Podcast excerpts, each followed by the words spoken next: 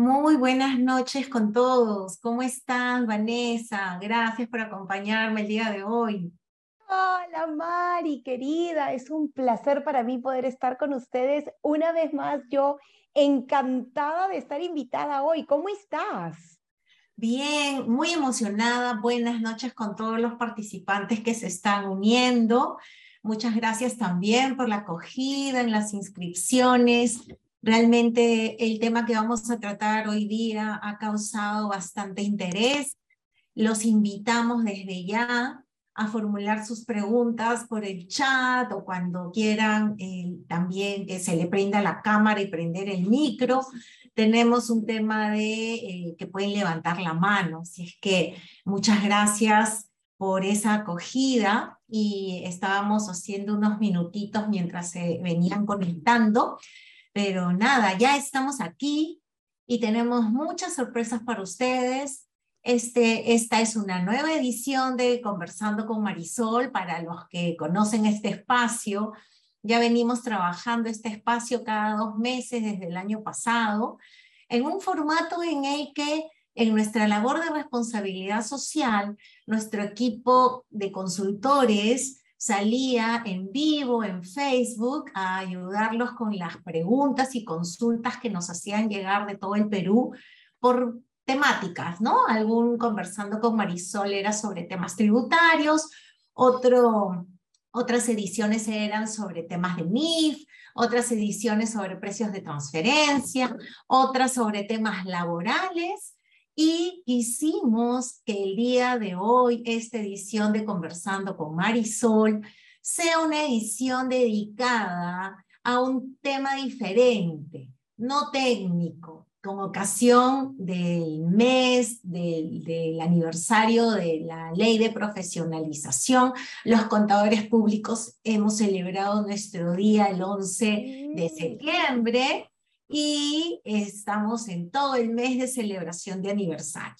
Entonces, quisimos hacer algo diferente y vamos a seguir ayudando con las consultas, obviamente, cada dos meses, de forma gratuita, amplia, pero en esta oportunidad quisimos compartir con ustedes este tema que ha motivado tanto interés, ¿no? Que es el del éxito pero también antes de eh, dar inicio oficialmente a nuestra presentación, eh, quiero eh, que Vanessa también nos dirijas unas palabritas de saludo mientras voy compartiendo mi pantalla para una breve presentación. Gracias, Mari. Estoy feliz de estar con ustedes. Buenas noches.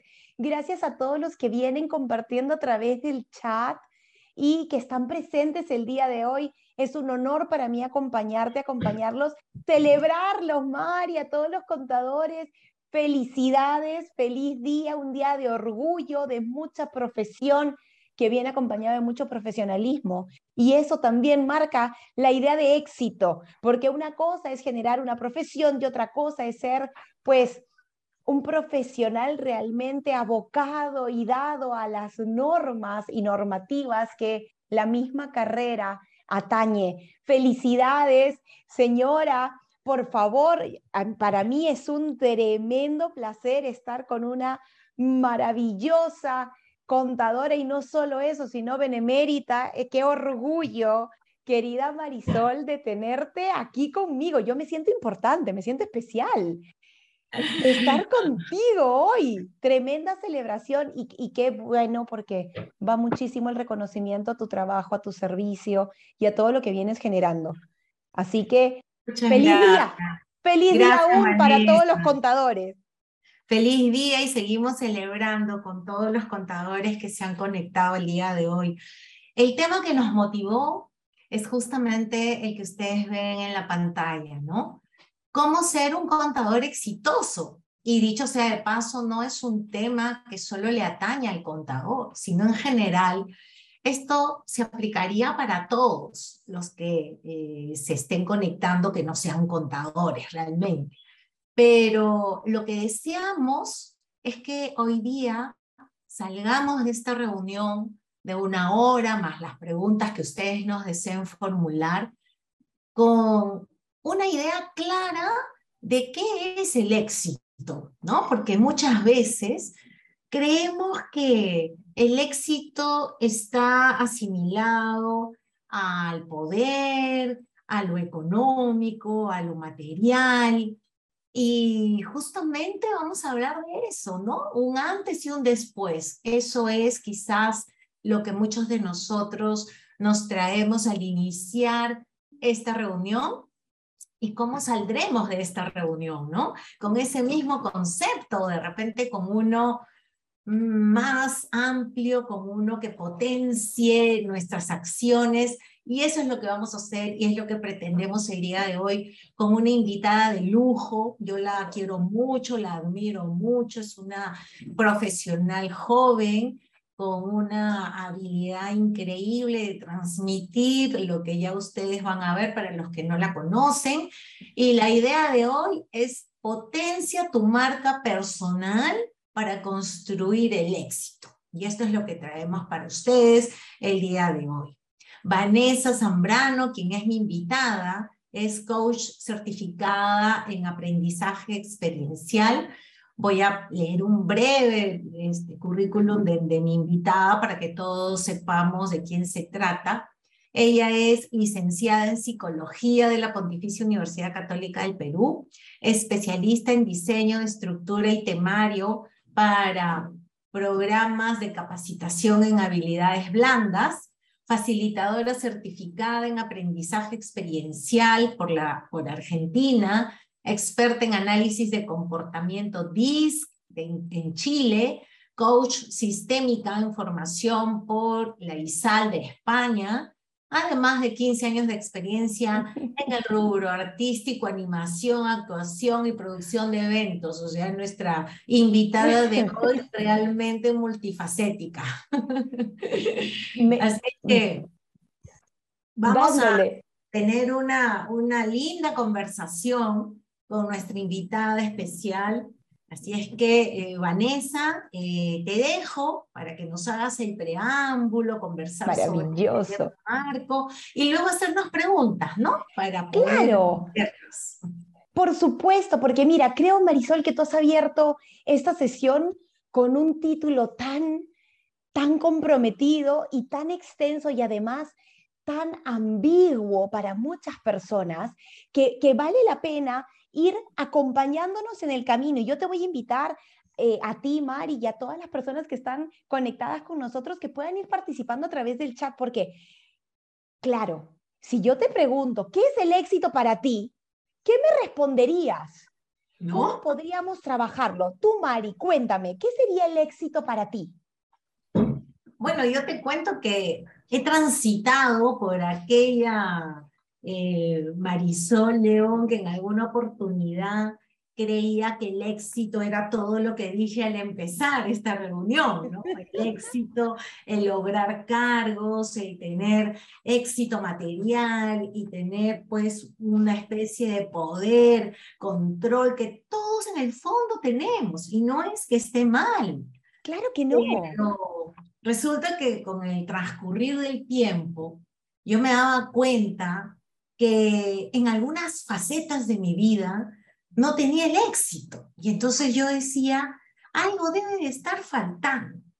Y ciertamente al día de hoy estoy completamente segura que el éxito es una sensación, ¿no? El, el éxito consiste para mí en ser feliz con lo que haces. Yo lo resumiría de esa manera, en ser cada vez mejor persona y en tener un equilibrio en todas las facetas de tu vida. Eso diría Vanessa.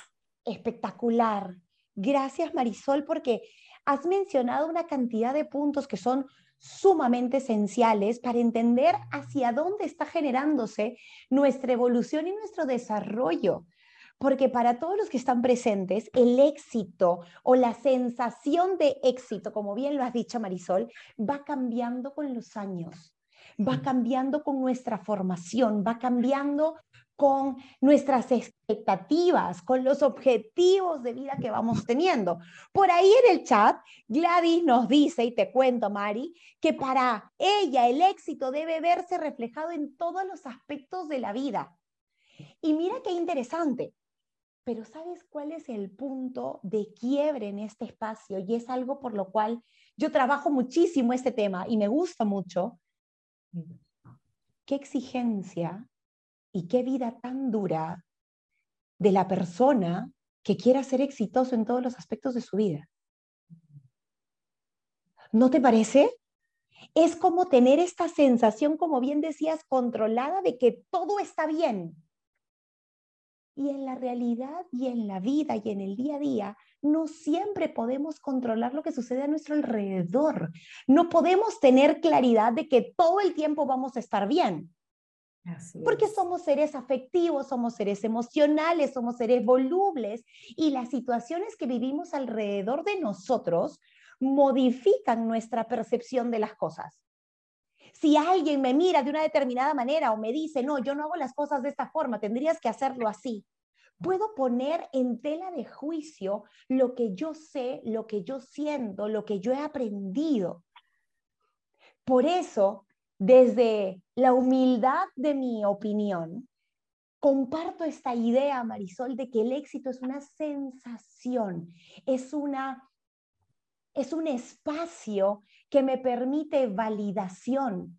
Yo valido y me reconozco todo el tiempo, pero ¿qué reconozco de mí? La cantidad de dinero que hay en mis cuentas, la cantidad de títulos que tengo en mi CV, la cantidad de eh, empresas a las que he colaborado, con las que he trabajado. Finalmente, ese tipo de situaciones solo rellenan espacios que nos satisfacen a modo superficial. Cuando nosotros hablamos de éxito, Mari, estamos hablando de revalidación de nuestro autoconcepto. Es decir, quiénes somos, cuánto valor aporta, si es que somos capaces o no de asumir nuevos retos. Y hay diferentes maneras de percibirnos en ese espectro de nuestra mirada a nosotros mismos que vamos desarrollando diferentes estilos de éxito, mejor dicho, diferentes niveles de éxito. Porque no somos los mismos, Mari, tú me puedes dar fe de eso, no somos los mismos eh, cuando estamos en la profesión que cuando estamos en casa. No somos los mismos que cuando estamos con nuestros hijos. No somos los mismos cuando estamos con la pareja o con los hermanos.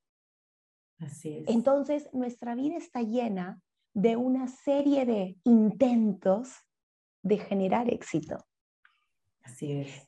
Lo primero que yo les digo, Marisol, y no sé qué opinas de esa frase, pero lo que yo siempre le digo a las personas con las que trabajo desde mi rol de psicóloga, es decirles que cuando nosotros nos enfocamos en el resultado, es decir, en ser exitosos, y nos etiquetamos y nos ponemos el rótulo de debo ser exitoso. ¿A qué le suena a, a, las personas que están conectados? Coméntame por el chat, ¿a qué te suena la idea de debo ser exitoso, debo ser el mejor, tengo que lograrlo? ¿A qué te suena? Tengo que tener ese trabajo.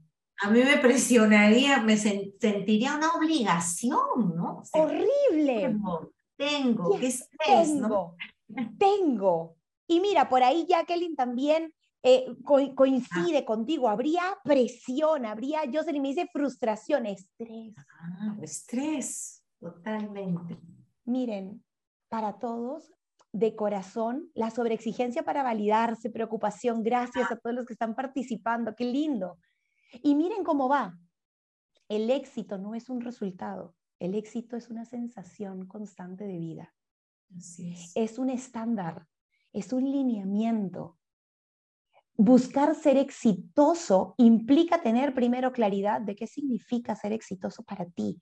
Porque si para ti el éxito se mide a través del dinero, que es muy válido, y, no hay problema con eso, pues tu éxito y tu valor va a estar dado por la cantidad de dinero que ingresa a tus cuentas.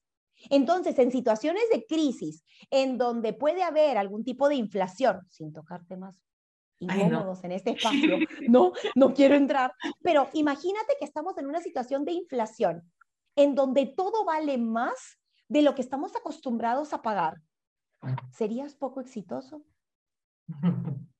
Porque evidentemente, si el dinero que tienes en tus cuentas no va a alcanzar para acceder a los precios altos que puede venir de afuera. Y mira, Marisol, por ahí José me dice, mucho tiene que ver con la escala de valores de cada uno. Muy bueno, buenísimo. Comenzamos a... ¿Te das cuenta, Mari? A hablar de eso. Comenzamos a hablar de aquello que realmente nos define. Por eso, cuando hablamos de éxito, hablamos de orientación. Cuando hablamos de éxito, hablamos de camino. Cuando hablamos de éxito, hablamos de transición, no de resultados. Así es. Pero ¿sabes qué es lo más interesante de todo esto, Mari? Que las personas no solemos estar conectadas con el camino que queremos recorrer hacia el éxito. Estamos relacionadas o familiarizadas con lo que queremos lograr como éxito. el, resultado. Pero no como el camino. Si yo te preguntara sobre tu camino, sobre tu recorrido, mi querida Marisol, ¿podrías decir que eres una persona exitosa? Eh, yo te diría que, que sí lo he construido, no lo esperaba, no me presioné, no lo perseguí.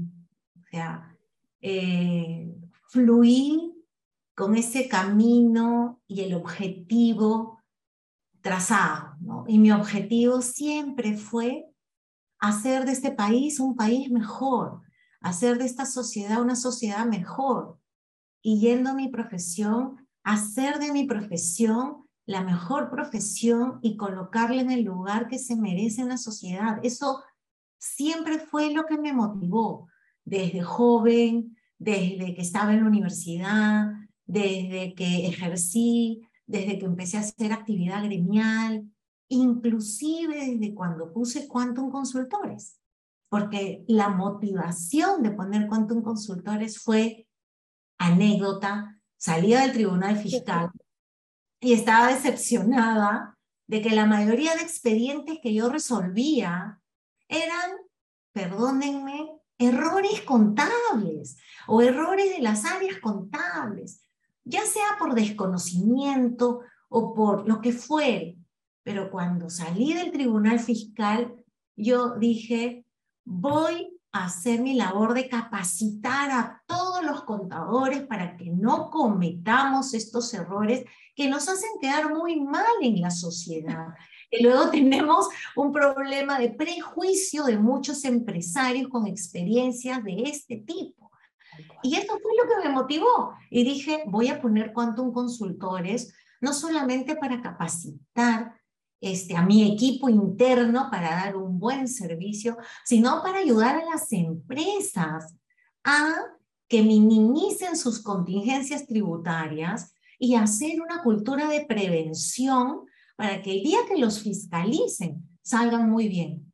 Eso fue lo que me motivó, Vanessa, en lo que me preguntas. Espectacular. Y yo te cuento un poco acerca de lo mío, porque yo supuestamente para esta época debía ser una cirujana espectacular.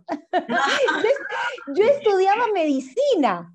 De hecho, me costó muchísimo el ingreso a la universidad porque me, me volví necia y yo quería ser mejor y ser la mejor desde mi concepción era estudiar en la Universidad Nacional Mayor de San Marcos. Es decir, yo quería estar en, San Fernando como de lugar, no me importaba con cuántos tenía que competir, cómo tenía que hacerlo, en dónde, pero yo tenía que entrar. Es más, estuve, ni bien terminaba el, el colegio, hace muy poco en realidad, ni bien terminaba el colegio, yo dije, esto es lo que quiero. Y me voy con todo. Y decidí ingresar a la, a la pre San Marcos para formarme y agilizarme, porque siempre yo controlada. Yo quería tener todo asegurado, todo el camino correcto. ¿no? Ir con todo, porque además éramos 6.000 personas para 10 vacantes, entonces necesitaba ser una de las mejores. Y la idea de éxito para mí, a los 15 años que fue que salí del, del colegio, era ser la mejor, la mejor. Yo necesito ser la mejor, no importa lo que haga, pero quiero ser la mejor. Bueno, resulta que pasó un año de formación porque no das el examen eh, rápidamente, sino son una cantidad de exámenes en donde yo mido metro setenta, pesaba 47 kilos, estaba enferma, estuve en cama tres meses, regresaba todo lo que comía y no entendía por qué. Y era el nivel de estrés brutal bajo el que vivía, exigiéndome ser la mejor. Que dicho sea de paso, según los cálculos, lo era, porque estaba dentro de, el promedio, ¿no? Para el ingreso. Ah. Mira cómo es la vida. Que tenía tan claro mi camino, estaba tan segura de por qué quería ser médico, que comencé a cuestionarme por qué necesitaba ser la mejor. Y cuando comencé a cuestionarme de por qué necesitaba ser la mejor, me di cuenta de que había perdido por completo el objetivo. Lo único que estaba en mi cabeza era ingresar, ingresar, ingresar, ingresar. Y como joven, totalmente eh, entusiasta, impulsiva, quería lograrlo como de lugar. Después de un año y medio, antes de dar el examen final, tuve una conversación con mi papá y me dijo, flaca, cuéntame, ¿por qué quieres estudiar medicina? Y mi respuesta fue, no tengo una idea, pero de que entro, entro. en ese momento me di cuenta que había perdido por completo el norte. Me había enfocado tanto en el resultado, que era ingresar a la universidad, a esa universidad en particular, porque había ingresado como a siete, pero no quería ninguna de las otras, que nunca me celebré y dije, oye, no, tengo que hacerlo, tengo que hacerlo, voy a lograrlo. Y toda mi intención estaba en lograrlo. Y en el camino me olvidé por qué lo deseaba tanto. Hasta que llegó un momento que dije, perdí el foco por completo, Mari. Perdí el foco por completo. Y de pronto un día de esos, mi hermana me llama y me dice, hola flaca, yo sé que estás en el campus aquí en universitaria. Yo estoy en una universidad que no voy a mencionar su nombre, cerca. Me están haciendo un tour guiado. ¿Qué te parece si me recoges y nos vamos juntas a la casa? Yo dije, bueno. Y entré y vi los venaditos. y vi las ardillitas. Y vi el orden. Y vi el camino y la gente feliz. Y yo decía, ellos parece que lo disfrutan. Yo la pasaba tan mal y veía tanta gente disfrutar lo que dije, algo está funcionando mal aquí. Acto seguido, soy psicóloga. claro, psicóloga de la Pontificia Universidad Católica del Perú. Y la medicina quedó completamente de lado. Dicho sea de paso, di el examen a la católica e ingresé y me sentí muy contenta, muy orgullosa. Y eso fue un sábado recuerdo claramente, porque el domingo siguiente era mi último examen en, San Fernando. Dos meses después de estar matriculándome en católica, me enteré que había ingresado a medicina. Ah. Y tuve que ir y, fui hasta la universidad a ver los, los papelotes que se imprimían y me quedé parado un buen rato mirando mi nombre diciendo aceptada en donde por mi cabeza solo se cruzaban las frases, caray, lo logré. Acto seguido decía, no siento nada. Y con este ejemplo quiero contarles un poco acerca de cuando creemos que el éxito es un resultado y no un camino. Exacto. Finalmente, cuando llegas al resultado, no sientes nada porque no hay nada que te conecte, no hay nada que te abra el camino, no hay nada que te motive, como bien lo decías Marisol, no hay nada que te llene y te lleve hacia más allá. Por eso comencé a interrogarme y a conocerme Y eso me hizo entender que hay muchas personas que pueden estar en la misma situación que yo. Así es. Que en el camino, exacto, pueden sentirse perdidas por la cantidad de presión que tienen o por la cantidad de éxito. Hace poco tuve el honor de acompañar a unos chicos en orientación vocacional. Y yo les preguntaba, ¿y por qué quieres ser? En este caso estaba uno estudiando derecho. ¿Por qué quieres estudiar derecho? ¿Qué te llama a ser abogado? No sé, pero me han dicho mis papás que necesito una profesión que me dé dinero. Y nos encontramos con la honestidad de muchas personas que te dicen, yo necesito estudiar esta carrera porque necesito dinero. Lo más gracioso es que no siempre trabajas de lo que estudiaste. Y justo lo conversaba con estos chicos, probablemente vas a ser abogado, pero de pronto eras una maestría, de pronto eras un posgrado, de pronto eras un doctorado y podrás ser en algún otro tema y te puedes volver experto en el camino de otra cosa porque vas a ver una necesidad diferente. Nuestra profesión viene a responder un sentido de vida, una proyección de cómo entendemos el mundo. Marisol, ¿por qué escogiste la profesión contable? ¿Qué te gustó de la contabilidad? Ah, no, mi historia es muy parecida a la tuya. Tú sabes ¿Ah, que yo iba, eh, salía de, para empezar, a ver, em, me educaron, mis padres, con ese deseo sincero de que sus hijos sean profesionales, realmente porque ellos venían, mi papá es de Ayacucho, mi mamá iqueña, llegaron a Lima muy jóvenes, a empezar de cero. La verdad que la sufrieron, la lucharon para lograr salir adelante, grandes emprendedores, no fueron a la universidad. Y cuando nos tuvieron a nosotros, yo soy la mayor de cuatro hermanos, la única mujer, los demás tres son hombres, el deseo de los dos era, ustedes solo estudian porque tienen que ser profesionales. Me metieron y nos metieron ese chip tan de pequeños que solo estudiábamos. O sea, solo estudiábamos y estudiábamos para ser los mejores. Y claro, ahí se le pasó un poquito la mano a mi papá y a mi mamá, porque no nos perdonaban ser segundo puesto. O sea, la presión desde pequeña, por eso digo con todo el cariño del mundo, ellos son así, fueron así, sus deseos eran muy buenos para nosotros, pero efectivamente nos presionaron con los primeros puestos y yo logré ser, y todos mis hermanos, primeros puestos de nuestros colegios. La economía en aquella época pues empezaba de cero, estudiábamos en colegio nacional, y ya cuando salí, terminé la secundaria, tuve primer puesto, examen libre a la universidad que yo quisiera. Y la tradición en mi colegio, claro, porque ya había hecho un hábito ser la número uno por esa competitividad y eso que hacía mi papá con nosotros, ¿no? Pero cuando llegó el momento de elegir la carrera, la tradición en mi colegio era que todos los primeros puestos estudiaban medicina en San Marcos y en la facultad en San Fernando. Dios.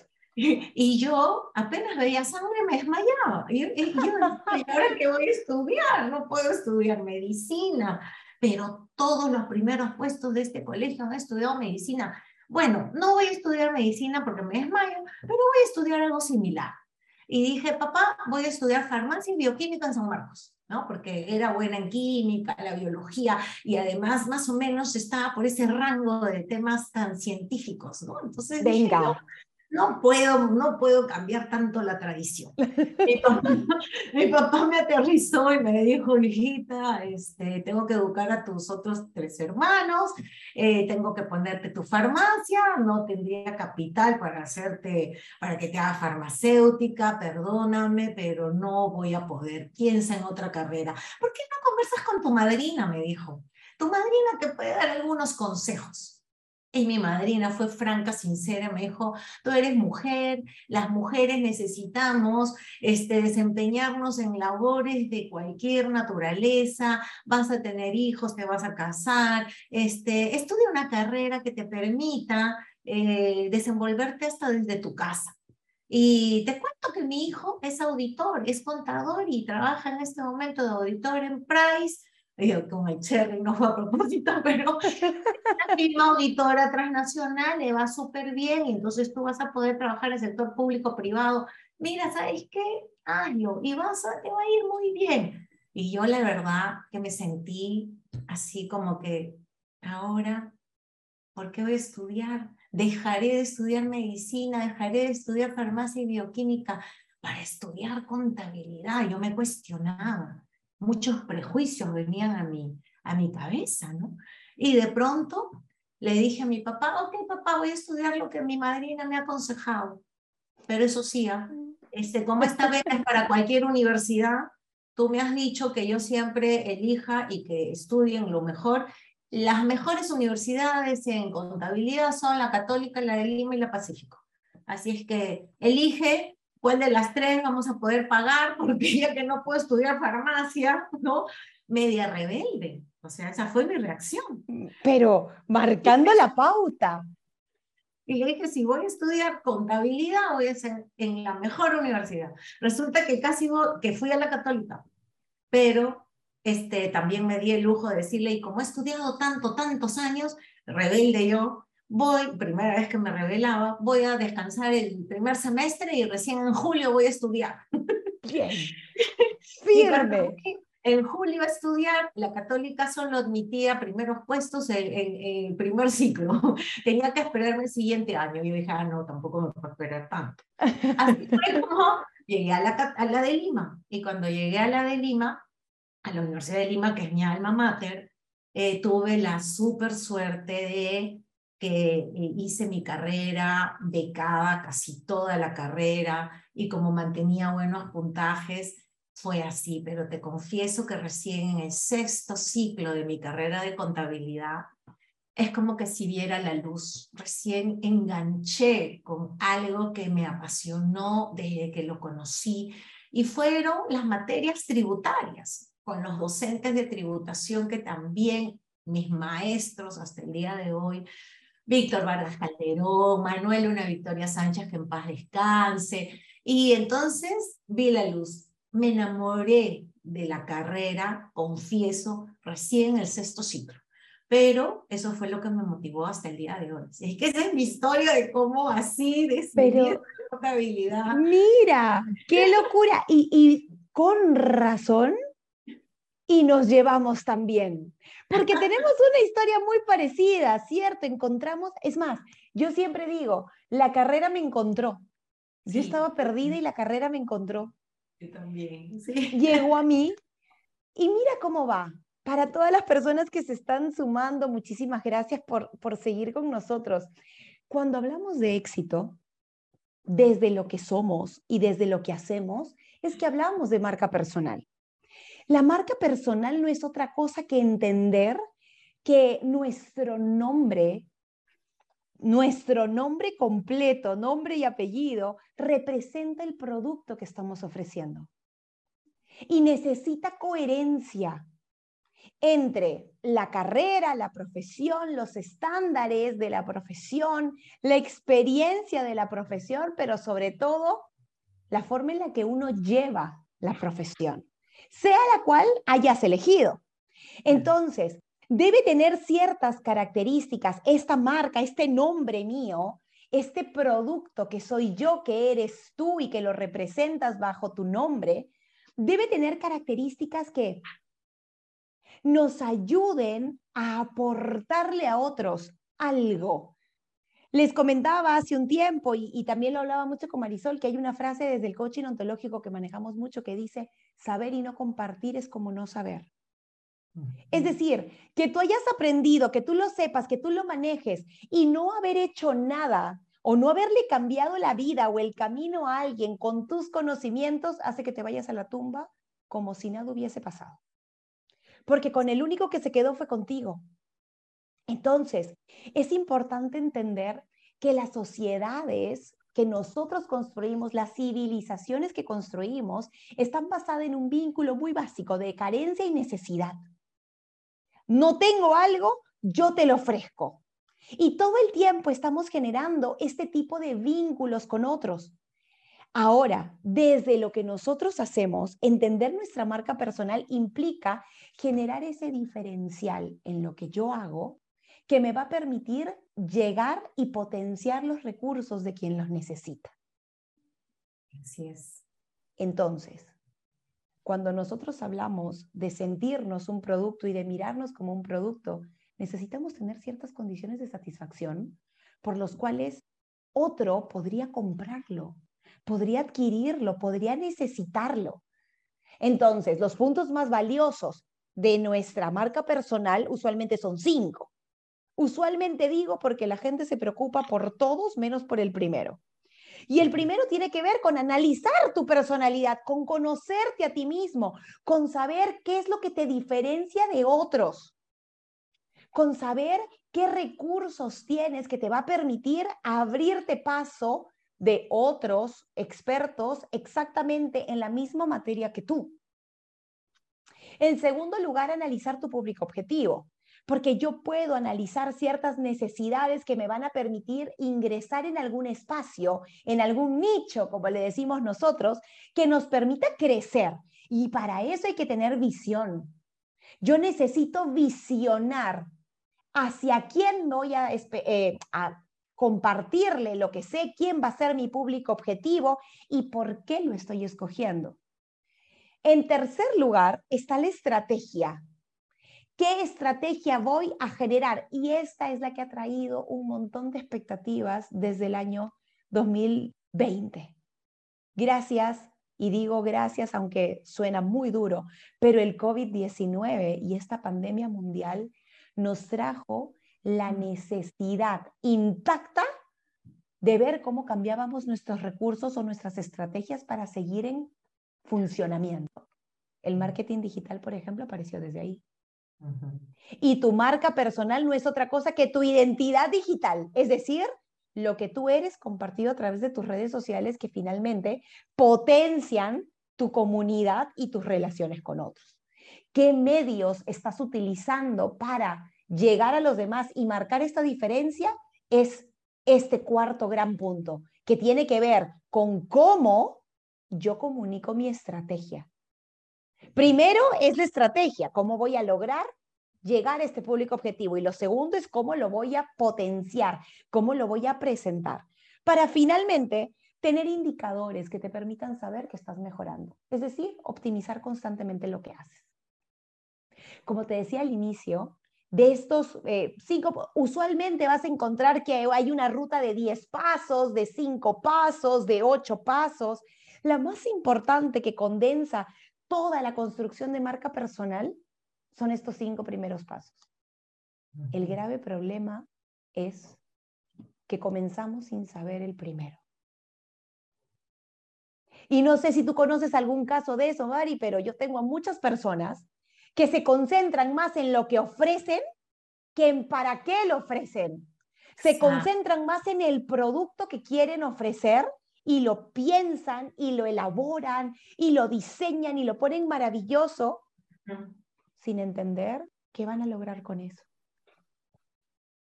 Y yo les pongo un ejemplo. Contéstenmelo por el chat a ver a los que están ahí conectados. Con propuestas similares, con, la, con profesiones similares. Por ejemplo, tú tienes una profesión similar. Imagínense que todos seamos contadores en este espacio y todos estamos postulando para, para ofrecer un servicio. Y nuestro servicio es similar al de los demás. La propuesta económica, el precio que yo le estoy poniendo está dentro del mercado, o sea, es similar al de los demás. Los beneficios que estoy ofreciendo son similares a los demás. Dentro de todos tus candidatos, ¿a cuál escoges? ¿Qué me dicen los que están en el chat? Vamos a ver, trabajemos este ejemplo tengo los mismos profesionales con propuestas similares, con precios similares, con beneficios similares, con tiempos similares o rangos de tiempos similares, ¿a cuál eliges? ¿A cuál contratas? Y esta es una pregunta que solemos hacernos cuando marcamos un diferencial. ¿Qué es el primer punto que nos hace reconocernos? ¿Qué es lo que hace que los otros puedan elegirme a mí y no a los demás. En el caso mío, Marisol, como bien lo presentabas al inicio, he tenido el honor y la suerte de ir desarrollando diferentes matices dentro de mi labor profesional. En el caso de la, de la facilitación, al ser coach en facilitación, muy pocas mujeres en el Perú se dedican a hacerlo, por ejemplo. Sí, es verdad. Cosa que me beneficia. Porque yo marco la diferencia. De acuerdo. Mira, por ahí me van contestando. Dice, buenísimo. averiguo un poco sobre lo profesional y lo personal. Bien, me voy con el que me atienda o me haga sentir mejor. Me voy con el que me transmita confianza, con el que esté mejor preparado. La integridad de la persona y sus valores. Elegiría a quien me ofrezca un valor agregado. Si fuiste, por ejemplo, contador de una empresa que esté en problemas con la SUNAD y la justicia, digo, mira, no gracias, por ahí no va lo que yo quiero. Con quien conecte más. Mira, con quien empatice mejor, quien tenga más experiencia, el que demuestre mayor probidad y profesionalismo, al que me dé mejor trato como persona o su forma de explicarme para conocer las cosas. El que me ofrece crecer, tomar decisiones adecuadas en función al éxito de la empresa, la responsabilidad social, la que esté comprometida con su trabajo. Mira todo lo que mencionas todo lo que te refieres es una manera de ser. es. Empático, responsable, comprometido, confiable, íntegro, ético. Y es que lo que nos diferencia en el mismo quehacer son las maneras de ser bajo las cuales hacemos las cosas. Así es. Y ese es el punto que nosotros necesitamos encontrar. Porque si yo no tengo claro, yo no sé cuáles son esas maneras de ser que me acompañan, difícilmente voy a marcar la diferencia. ¿Cómo puedo yo evaluar que alguien me da confianza? Mínimamente necesito saber qué opciones tiene, cómo podría ser su aborde ante las cosas, cómo abordaría las situaciones, bajo qué estándares se conduce. Y para ello, hablar de conocernos a nosotros mismos para diferenciar nuestra marca de otras viene a ser lo más importante, desde mi opinión. Totalmente. de acuerdo con eso. Claro, ¿para qué lo hacemos? Eso es lo primero. Tal cual. Tal cual. Y la respuesta de para qué hacemos lo que hacemos no es otra cosa que tener claridad de tu propósito. ¿Qué quieres lograr con lo que haces?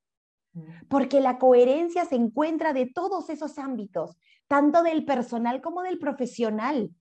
Como decían por ahí al inicio en el chat, oye, yo necesito evaluar cómo va su conducta profesional, pero también su personal cómo se relaciona con otros, qué tipo de maneras de ser lo acompañan, qué eh, fortalezas tiene, qué oportunidades de mejora puede desempeñar.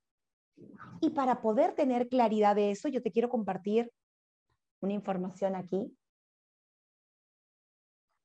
Voy a abrir pantalla, porque yo tengo algunas formas de poder revisar esta información. ¿Cómo así?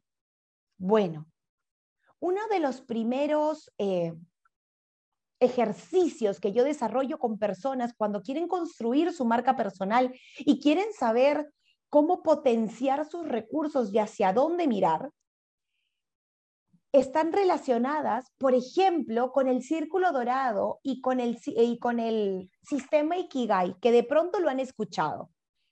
¿Por qué el círculo dorado? El círculo dorado es una herramienta propuesta por Simon Sinek que te dice que normalmente cualquier institución, ya sea una institución representada por una persona natural o por una empresa, siempre está orientado a pensar en qué ofrecen.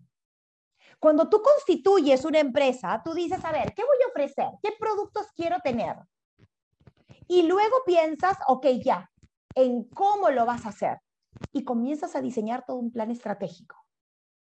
Comenzamos siempre por definir cuál es el producto que quiero ofrecer y luego cómo lo voy a ofrecer.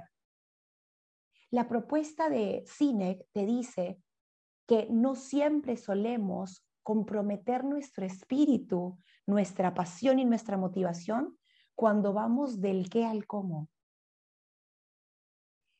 Porque hay frialdad en el camino, porque seguimos hablando de la propuesta, seguimos hablando del beneficio, seguimos hablando del precio, seguimos hablando de la propuesta. Sigue siendo frío.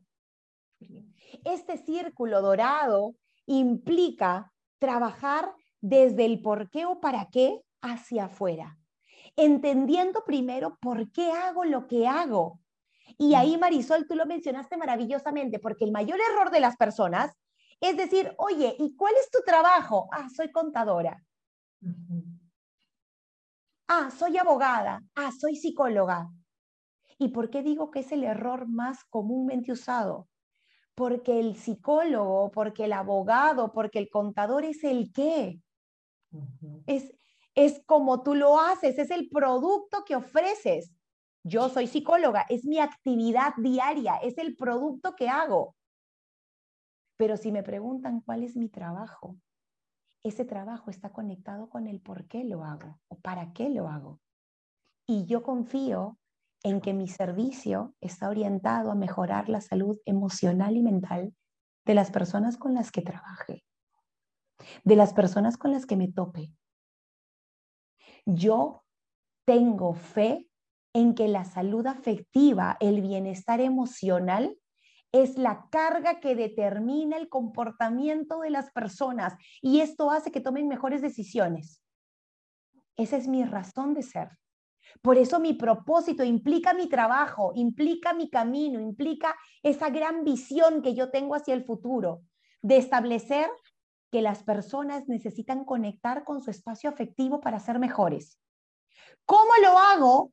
Bueno, soy coach, soy mentora, soy psicóloga, eh, tengo mucho contacto con, la, con el arte, soy actriz, soy bailarina de muchos años, ¿Y qué es lo que te voy a ofrecer? Mira, te apoyo, te, ofrezco apoyo psicológico, te apoyo, te ofrezco terapia, te ofrezco orientación vocacional, te ofrezco sesiones de mentoring, te ofrezco sesiones de coaching ontológico sistémico, de equipos, te ofrezco talleres especializados y diseñados especialmente para ti, te ofrezco capacitaciones en temas blandos, y cuando tú escuchas ese recorrido, entiendes el por qué te estoy ofreciendo lo que te ofrezco.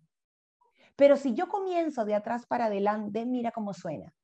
Bueno, el día de hoy yo quiero ofrecerte capacitaciones en habilidades blandas, eh, tenemos terapias eh, individuales y grupales, apoyo psicológico, consultorías. Eh, los productos que nos representan son talleres diseñados a tu medida, y esto lo hacemos a través de lo virtual o lo presencial, dependiendo de lo que tú necesites. ¿Por qué? Porque creemos que esto ayuda al desarrollo emocional de las personas y eso tiene un impacto mucho mayor en sus decisiones. Pregunta para todos los que están con nosotros en el chat. ¿Cuál de las dos explicaciones te generó más sentido? ¿La primera o la segunda? ¿Qué me dices? ¿Cuál te gustó más? ¿Con cuál te entré y, te, y, te, y te vendí la idea de lo que hago? Aurea me dice que con la primera. La primera, Lucía, Mónica me dice la primera, la primera. Lorena, Gisela, la primera. Consuelo, la primera. Y seguimos con la primera. Y si por ahí hay alguien que le interese la segunda, pues en la segunda lo que sucede es que muchos pueden decir lo mismo. Pero si yo comienzo mi discurso con lo que me apasiona, con lo que me hace ser lo que soy, con lo que te cuento por lo que escogí, con mi trayecto, con mi camino, con todo lo que me costó, porque ahí le doy la relevancia y el valor a lo que hago, es que el cómo y el qué nacen sin problema.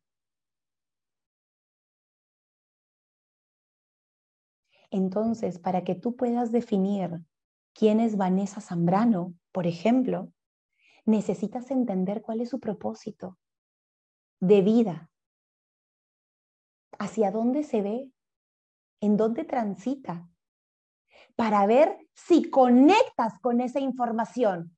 Ahí es donde aparece la confianza, ahí es donde aparece la credibilidad, ahí es donde aparece esta sensación de, oye, ética, hablamos del mismo idioma, ahí aparece la sensación de empatía y todas las maneras de ser que has mencionado porque se hace una relación de confianza y no transaccional. Para establecer tu marca personal, el primer punto a trabajar está relacionado a tu propósito o a tu razón de ser. A mí me encanta este cuadrito que tiene que ver con el Ikigai o es esta razón de ser, este propósito final que combina diferentes esferas. Y es lo que nosotros más o menos pensamos a la hora de construir nuestro propósito. Mira cómo va y de qué eh, se constituye. La primera esfera está relacionado a lo que amo hacer. No todas las personas, no todos tenemos claridad de lo que amamos hacer. Por esto esto es una búsqueda constante. No tenemos claro con cuál es nuestra pasión, con lo que yo creo que vengo a este mundo. Pero eso que amo hacer está relacionado con lo que hago bien. Y esto es lo primero que aparece en nuestra vida.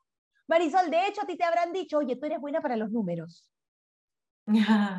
¿Para, qué? ¿En qué espacio te sientes mejor? Para la tributación. Oye, ¿en qué espacio eres mejor?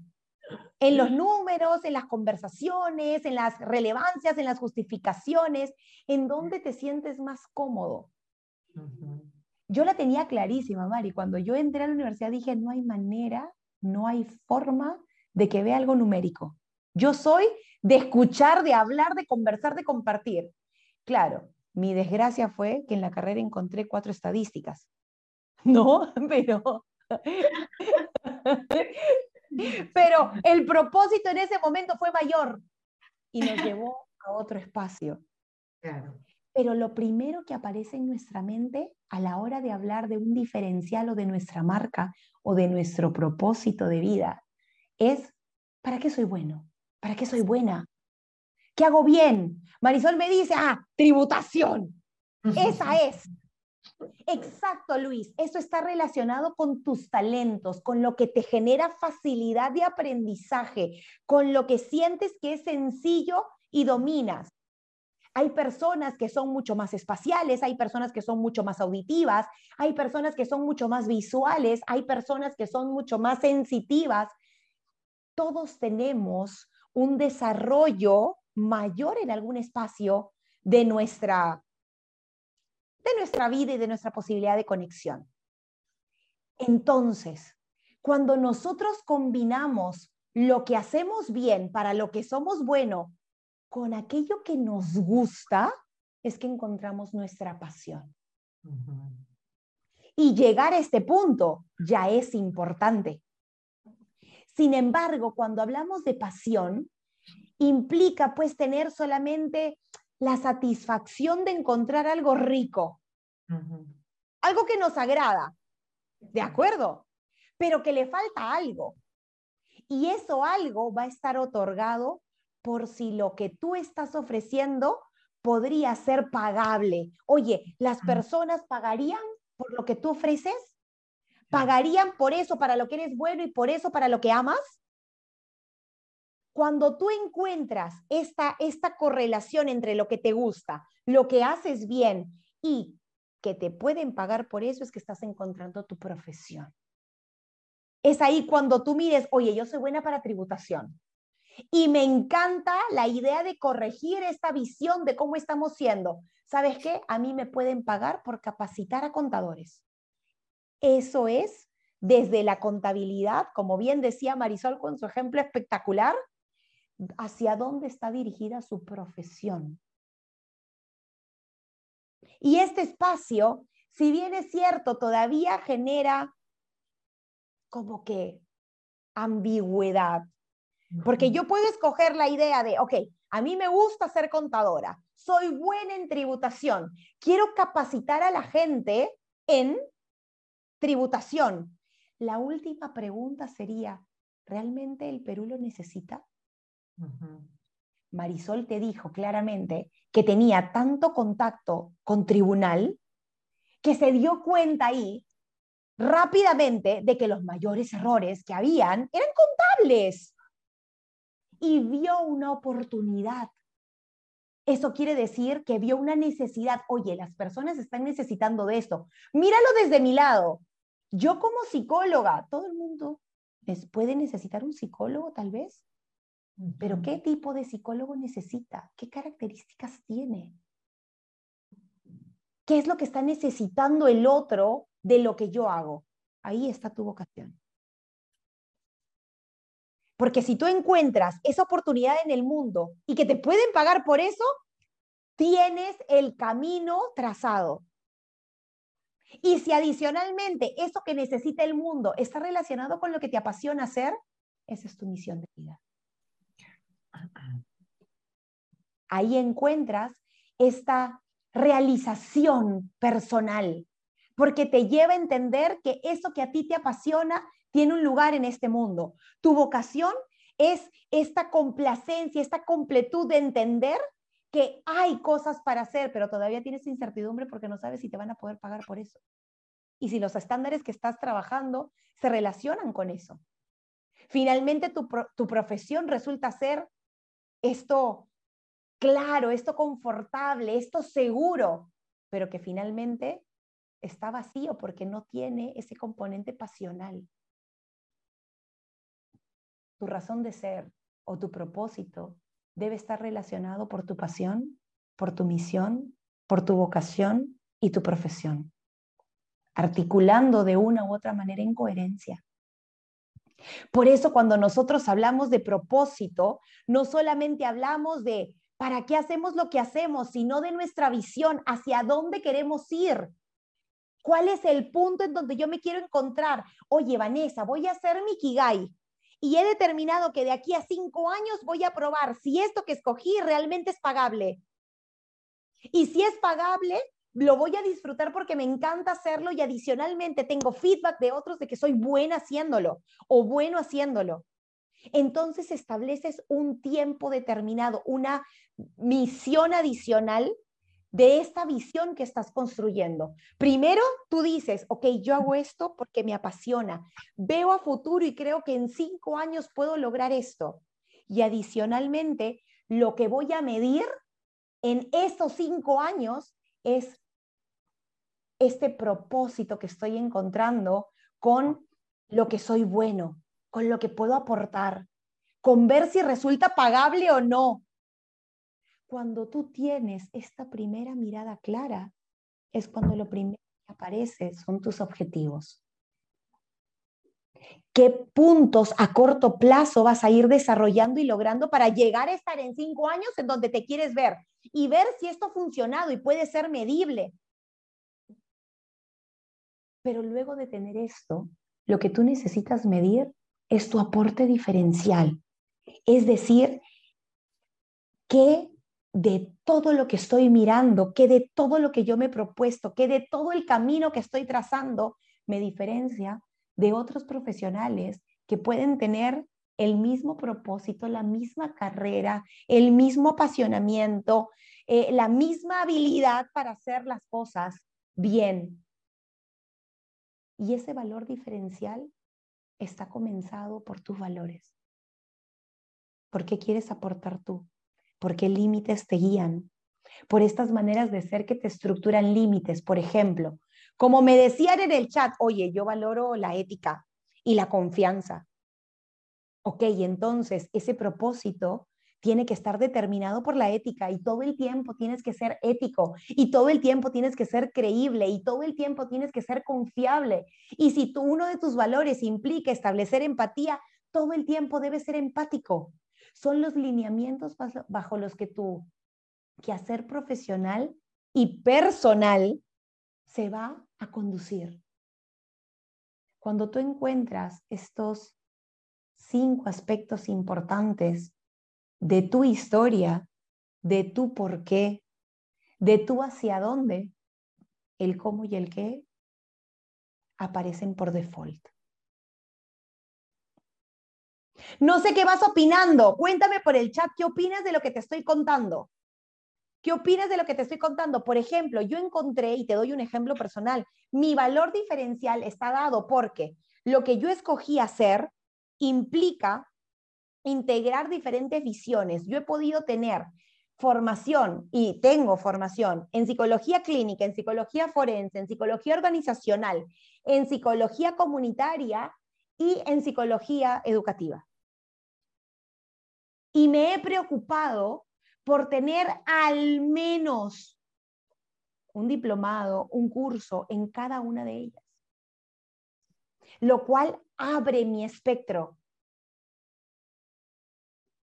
de acción.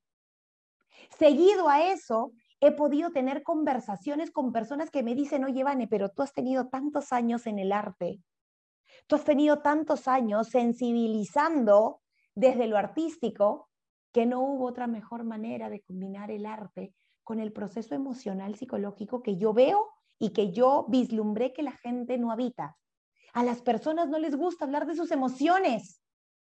Y da la casualidad que yo he venido entrenándome desde que tengo uso de razón en el contacto afectivo y emocional del arte.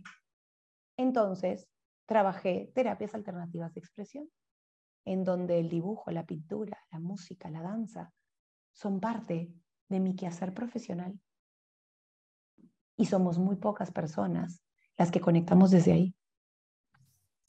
Y yo te cuento, Vanessa, que haciendo un símil al, lindo ejemplo que, nos compartes, eh, cuando nosotros, eh, cuando yo, empujada por eh, recomendaciones y muchas ganas de ponerle punche a un proyecto dado por, por el que ahora es mi esposo, que me animó a poner Quantum, y siempre lo cuento, em, hicimos este trabajo de Ikigai para Quantum Consultores. ¡Qué precioso! Sí, porque cuando, cuando lo, lo hicimos, pensamos en esto que te decía, que qué necesita el mundo, era a nivel de qué necesitan las empresas, ¿no? Este, trabajar bien, funcionar bien, sin inconvenientes de la naturaleza que veía en los casos que resolví en el tribunal fiscal. Entonces, cuando se creó Quantum, el eslogan que le pusimos y sigue hasta el día de hoy es anticipamos riesgos, brindamos soluciones eficaces.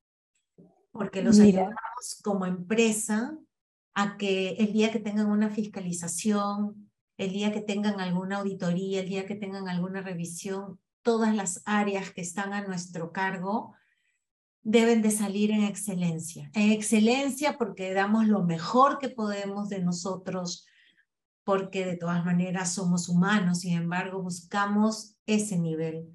Vimos que es lo que me apasiona, el ayudar y estar al servicio, entonces encontramos lo que amaba y que ciertamente también el feedback de que era buena siendo auditora, porque yo soy auditora tributaria por especialización.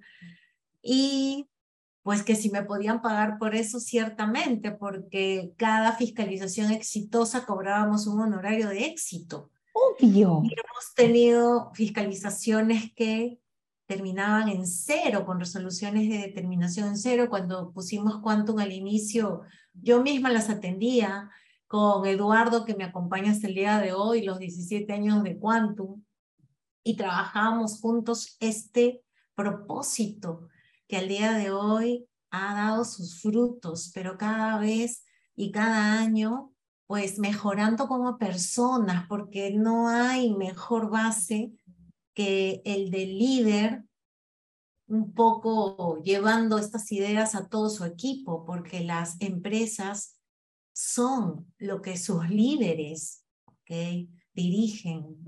Entonces, eso me ayudó y me dio la visión. Y cuando pusimos Quantum Escuela de Negocios, también fue con un propósito, ya de especializarnos en la capacitación.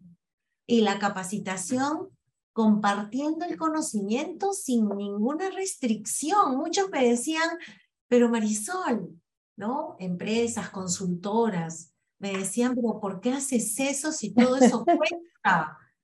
Porque qué mejor que todos los contadores estén súper capacitados para lograr ser los consultores que las empresas necesitan. Tal cual.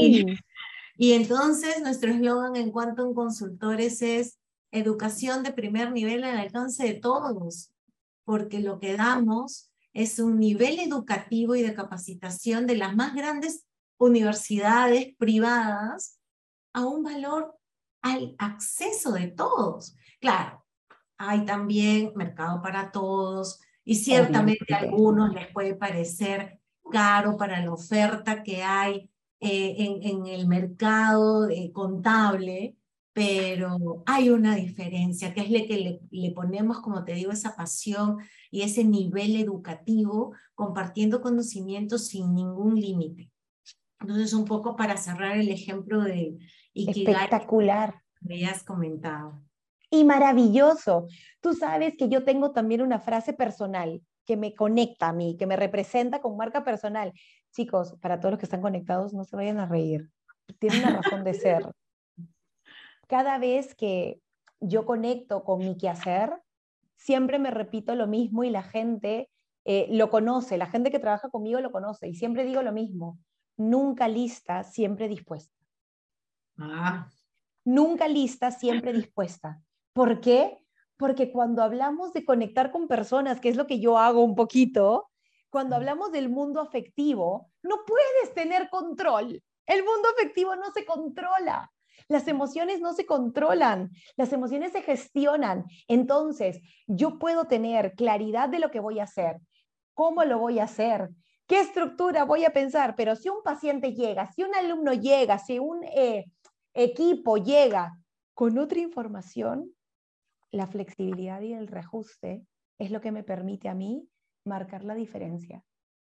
Yo soy de esas personas que no se basan en la información. Cuando llego a, capacitar y tengo un equipo maravilloso de personas hermosas que me conocen, me aguantan y me, de hecho me quieren, no sé por qué, pero me quieren, Siempre digo lo mismo. Siempre llegan y me dicen, Vane, ¿y qué hacemos hoy? Hoy lo que el público necesite. Porque finalmente desde mi propuesta de valor, yo trabajo sintiendo, yo trabajo conectando. De lo poco o mucho que pueda haber estudiado, aprendido, sabido, de los pocos conocimientos que puedo tener, de la poca experiencia que puedo tener, te doy mi 100%, pero direccionado a ti, entendiendo que tú puedes construir conmigo. Así que, por favor, podemos tener nuestro propio eslogan. Claro que sí, nuestra marca somos nosotros, como hacemos las cosas, como vivimos en coherencia, como miramos el futuro, como, como nos posicionamos. Intenta buscar primero quién tú eres, hacia dónde quieres ir, ¿Por qué quieres ir ahí? ¿Qué es lo que te define como el profesional que eres? Y no tus títulos solamente, y no tus cursos solamente, sino adicionalmente ese ser humano que está detrás de la profesión que se ejerce. Y ahí vas a encontrar qué es lo que te diferencia de otros. Y vas a poder encontrar cuál va a ser tu aporte a este mundo. Yo encontré que lo que quiero que pase por este mundo es vivir en conciencia, por eso nunca estoy lista, pero siempre tienes mi disposición al 100%, porque yo no puedo controlar de que las cosas salgan bien, pero sí puedo controlar el darte mi 100%. Vivamos en conciencia, que es lo que mi propósito determina, es lo que le ofrezco a las personas que están conmigo. Entonces, para ir cerrando un poco esta idea, yo te invito a trabajar que esta información está orientada desde muchos aspectos para hacer tu círculo dorado, para hacer tu ikigai bien claro y tener conciencia de qué es lo que vas a ofrecer y a partir de ahí poder desarrollar y desplegar todas las estrategias de atención que requieras, ya sabes la ruta que vas a seguir. ¿Va a ser una ruta emocional? ¿Va a ser una ruta transaccional? ¿Va a ser una ruta de confianza? ¿Desde dónde? Pero que finalmente esto es lo que va a generar tu valor profesional. evidentemente mezclado con tu valor personal. Mira, Marisol, yo te cuento que esta fórmula la aprendí de un tremendo Víctor Coopers. No sé si alguno de los que están presentes en la sesión lo han escuchado. Trabaja no exactamente la idea de marca personal, pero sí trabaja una parte del desarrollo personal que impacta en cómo tú conectas con los demás. Y él te dice que el valor de las personas está determinado por la siguiente fórmula, que es B es igual a C más H por A. Cuéntame por ahí si has escuchado de Víctor Coopers, vamos a ver cómo están por el chat. Cuéntame si has escuchado acerca de Víctor Coopers, él es un español, es administrador de profesión, pero que se encontró con la psicología positiva y le permitió desarrollar todo un ejercicio de valor, de potenciar nuestro valor. Y lo que él dice es que el valor de todas las personas está otorgado por los conocimientos que tiene o que adquiere, que eso es la C, por las habilidades que desarrolla o el expertise que desarrolla, y estos multiplicados por la que es la actitud con la que enfrenta el día a día y los retos constantes. ¿Qué es lo interesante de la fórmula? Que la C suma, la H suma, pero la A multiplica. Es decir, la diferencia entre las personas fantásticas y las personas mediocres no está exactamente en cuánto saben o en cuánto han hecho en la vida, sino en cómo enfrentan el, el reto, los conocimientos se adquieren, las habilidades también, pero la actitud es algo que elegimos todo el día. Y en esa actitud es que están nuestros valores. En esa actitud es que está nuestro propósito. En esa actitud es que están todas las maneras de ser que nos acompañan para ser las personas y profesionales que somos. Eso no quiere decir que los conocimientos y las habilidades no sean importantes. Ojo, son muy importantes. O sea, una cosa es estar motivado sin no saber nada ¿no? Que es pésimo. Y otra cosa es tener mínimamente conocimiento de algo, pero la actitud para aprender más, para desarrollarse, para enfrentar el reto y seguir construyendo en humildad.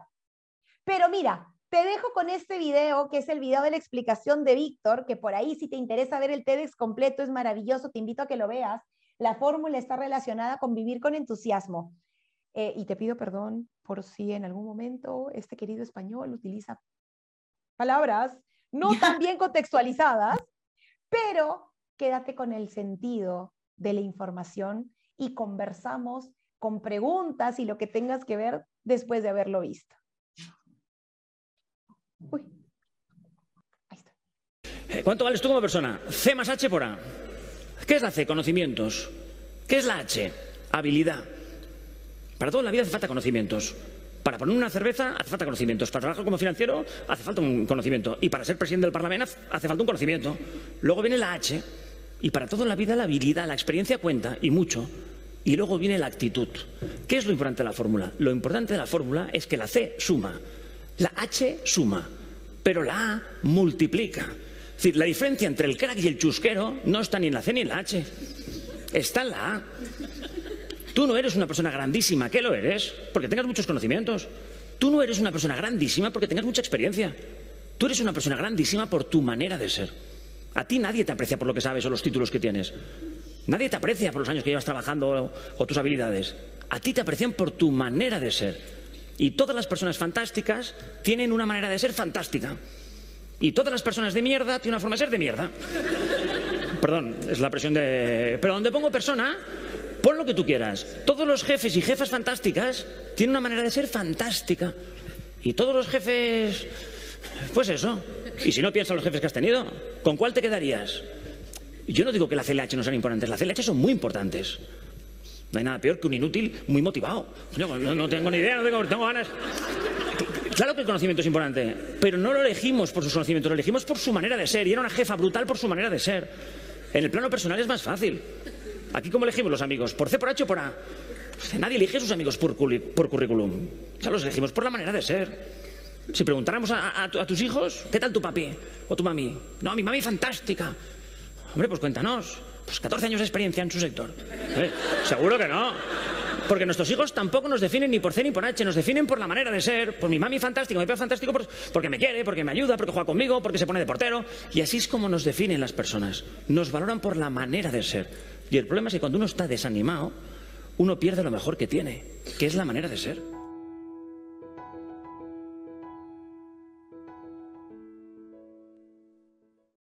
Muy bien. Buenísimo. ¿Qué te pareció, Mari? Buenísimo. No hay nada mejor que, ¿cómo era? Que un inútil muy motivado. No hay nada peor que un inútil muy motivado. Pero finalmente, para todo hace falta un conocimiento.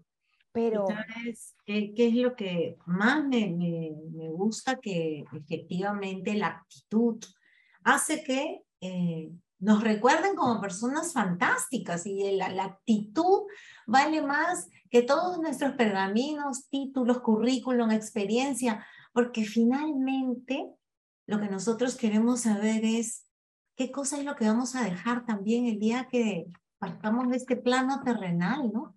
¿Cómo nos recordará la gente? Si nos ponemos a pensar, ¿cómo quisiera que me recuerden, ¿no? Y, y veo el hoy con lo que quisiera lograr, justamente ese es el camino que debería de empezar a labrar para lograr eso. A veces no tenemos ni la mínima idea y calamos mucho en la gente como líderes, como profesores, como padres, con nuestros hijos, a partir de nuestra actitud. Los valores, el propósito y todo lo encierra la actitud.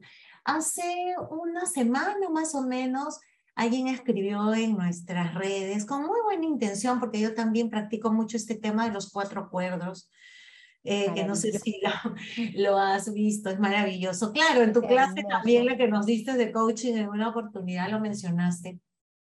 Esta persona decía, cuando eh, lanzamos el título de, nuestra, de nuestro tema de Conversando con Marisol, ¿y por qué no hacen temas más interesantes, ¿no? Fue el comentario de alguien ahí. Y lo que le respondimos fue que al día de hoy las habilidades blandas es lo que más valoran las empresas. No te contratan por currículum que tienes que saber, no te contratan por experiencia que la debes de tener, te contratan por qué tan empático eres, qué tanta habilidad y disposición tienes para un trabajo en equipo, ¿Qué tal tratas a las personas? ¿Qué tal diriges a tu equipo? Al día de hoy eso es lo que prima. Así es. Buenísimo el video que Tal cual, Marisol. Porque incluso, ¿qué sucede? Las tecnologías, la globalización, los medios de comunicación hoy en día nos permiten tener acceso a un montón de información. Así es. Entonces, incluso hay cursos a distancia que ahora podemos hacer también, hay formaciones que podemos hacer en donde tú vas, haces dos presenciales y tienes una maestría maravillosa e internacional. Es decir, el acceso a los conocimientos hoy en día es bien grande. es súper grande. Lo que te va a permitir desarrollar esos conocimientos en una ruta de carrera, es decir, generar habilidad, generar experiencia, es simplemente cómo lo enfrentes. Así es. Muy bien, también veo comentarios en el chat. Consuelo dice, la actitud lo cambia todo. Ricardo también, la actitud hacia la persona. Andrea, es verdad que estar desmotivado, que pierdas tus ganas de seguir aprendiendo. Mariela dice, excelente mensaje del video. Sergio, mira, Sergio Yamoca nos comenta algo bien interesante. ¿Qué tal si lo, lo comentamos? Eh, pero hay empresas que solo ven los títulos. Dice Mira, Sergio, sí es verdad, porque hay filtros, pero no te eligen por el título. Porque he sido jefe de selección de personal en alguna empresa grande de este país, con mucho éxito, gracias a Dios. Y te cuento un poco cómo se maneja el tema del flujo. Evidentemente, para ciertos puestos, sobre todo muy estratégicos. también. Exacto. Tú eliges por currículum, definitivamente, pero eliges un primer filtro. Un segundo filtro tiene que ver con el aspecto psicológico. De todas maneras, de acuerdo. filtro. Es el segundo filtro. Y el tercer filtro, fuera del médico, porque hay un tema médico después, el tercer gran filtro siempre son entrevistas personales. Y en las entrevistas personales nunca evalúan lo que sabes, sino evalúan qué haces con lo que sabes.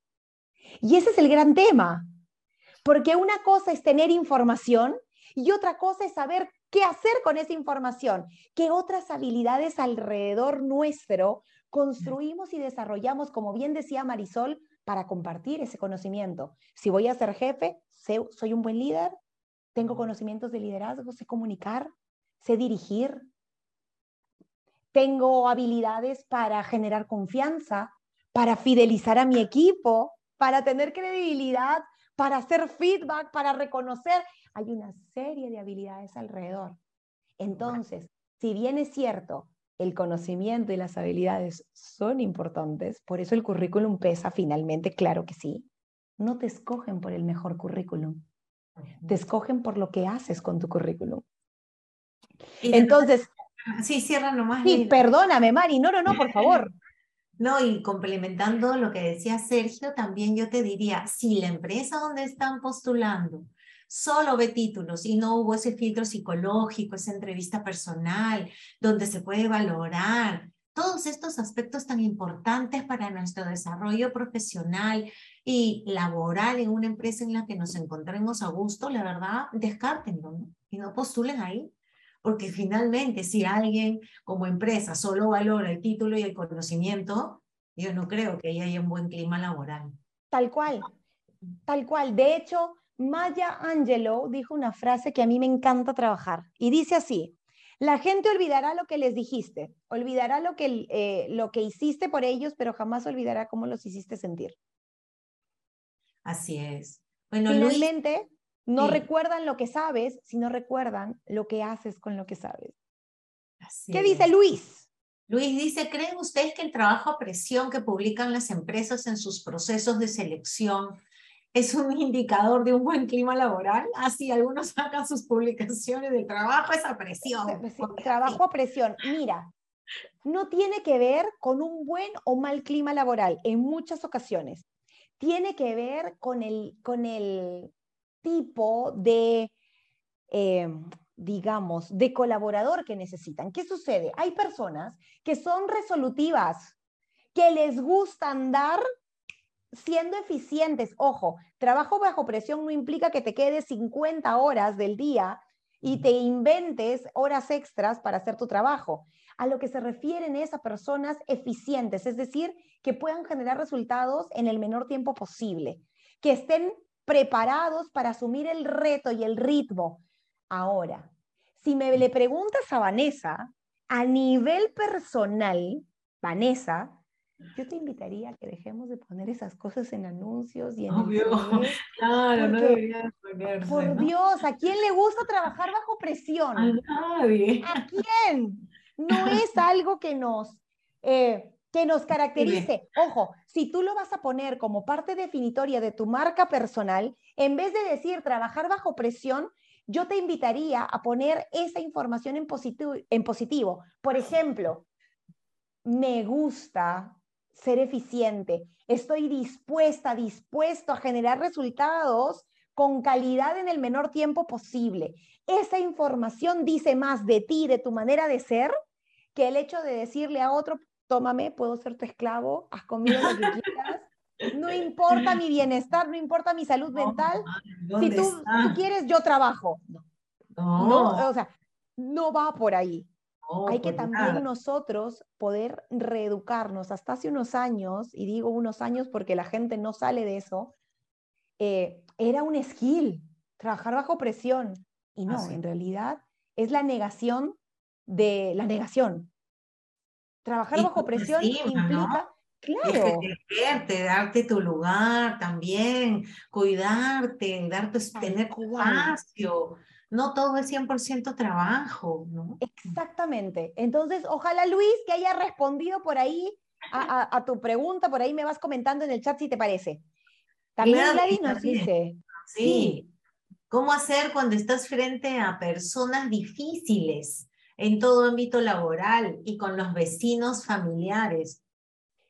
Mira, voy a darte una respuesta dura, Gladys. Y te voy a decir dura porque la gente no está, no está dispuesta a aceptarla. Cuando hay personas difíciles, lo que más te invito a trabajar es tu humildad.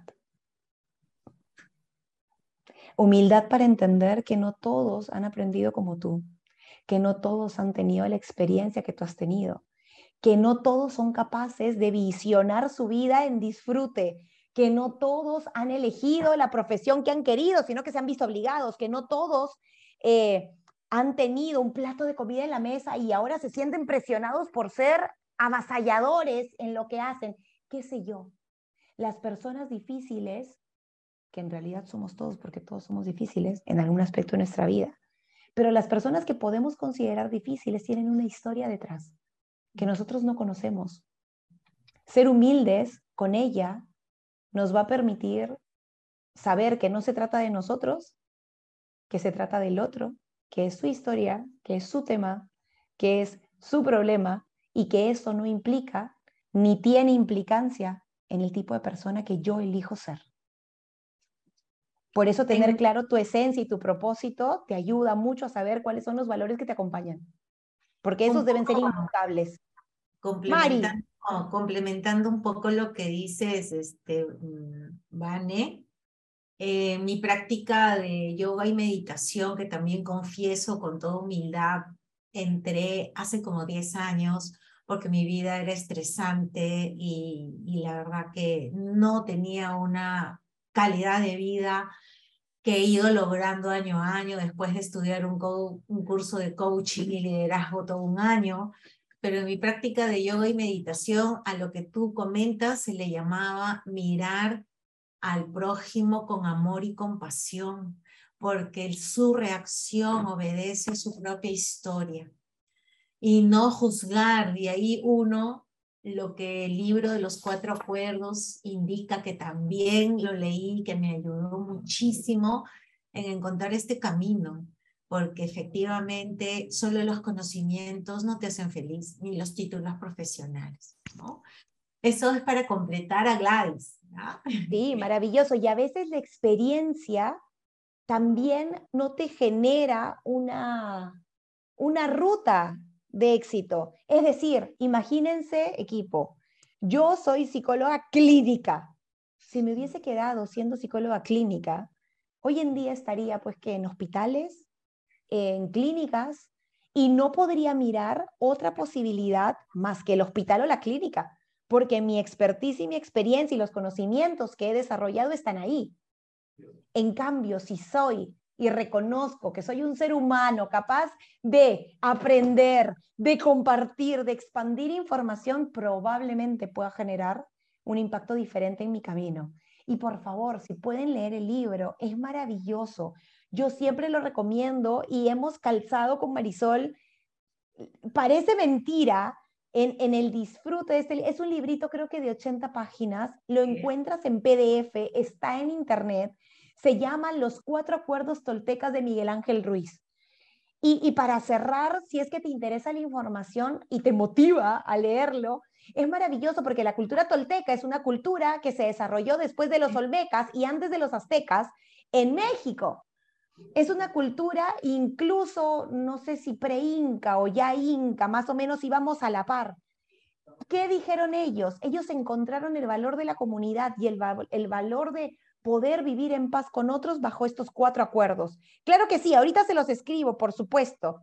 Ah, ya está Marisol, maravilloso. Les escribí. Estos cuatro lineamientos de vida fueron fundamentales para que esa cultura sobreviva lo que tuvo que sobrevivir. El primer acuerdo es ser tu palabra, es decir, honrar lo que sale de tu boca. Tener cuidado con cada cosa que emites porque finalmente tu palabra es tu palabra. En segundo lugar, no suponer ni adivinar, porque los seres humanos pensamos a 360 grados y completamos información relevante para nosotros, no real. Ve y busca la fuente, ve e indaga, ve y pregunta para poder tener certeza. El tercer gran acuerdo de esta cultura es no herirte, no tomarte las cosas a personal. La gente vive sus historias, las personas venimos con nuestras emociones, vivimos nuestros días distintos. No se trata de ti, no es que la gente se levanta con las ganas de ir a molestarte, no, no eres tú, son los demás, no somos tan importantes en la vida del resto. ¿Ok? Cada uno tiene su vida, entonces, que lo que te digan los demás sea importante para entenderlos, no para hacerte sentir parte de su problema. Y el final, el cuarto gran punto es trabaja en excelencia, da siempre tu 100%, porque no tienes idea si mañana vas a tener la oportunidad de esforzarte. Eso valora el presente, el aquí y ahora, da lo mejor de ti, compártelo con los demás, porque quién sabe si mañana no la contamos y no tenemos la oportunidad de vivir en excelencia. Entonces, esos son los cuatro acuerdos por favor, también. Es maravilloso, es maravilloso. Porque te da la sensación de encontrar el camino. Finalmente, equipo, y ahí Marisol, tú me, me completas la idea.